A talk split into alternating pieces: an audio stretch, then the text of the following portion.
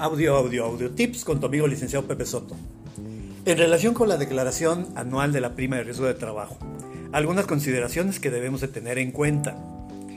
Eh, la fecha de presentación de, para este año 2021 será el próximo lunes 1 de marzo, ya que así lo señala el artículo 3 del reglamento. Número 2. Eh, por motivos de pandemia, el año pasado algunos patrones se quedaron sin trabajadores.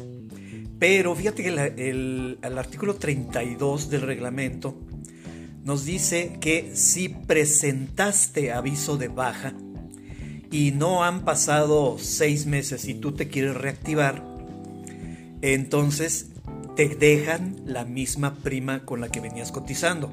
Caso contrario, te vas a la prima media.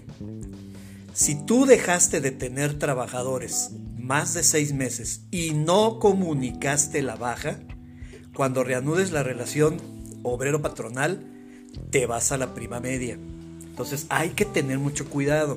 Hay que revisar tu caso de manera personal para poder saber si presentas o no la declaración o en su caso te vas a la prima media. O sea, hay que analizarlo. ¿De acuerdo?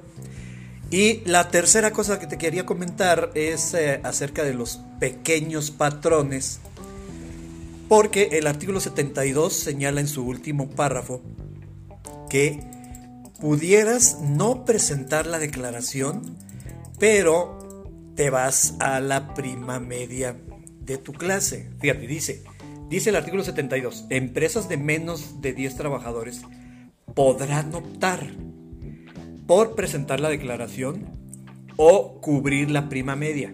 ¿Sabes qué? Pequeño patrón, preséntala. Presenta la declaración porque el, el IMSS es muy abusón y cree que tú optaste por irte a la prima media, por no presentarla. Así que por eso es la recomendación. Pequeño patrón de menos de 10 trabajadores, presenta la declaración con el resultado que hayas obtenido. ¿De acuerdo? Cualquier cosa, ahí voy a estar conectado eh, para resolver todas tus dudas, ya que este próximo lunes, 1 de febrero, perdón, lunes 1 de marzo, será el último día de presentación de esta importante obligación. Audio, audio, audio tips con tu amigo licenciado Pepe Soto. Hasta la próxima.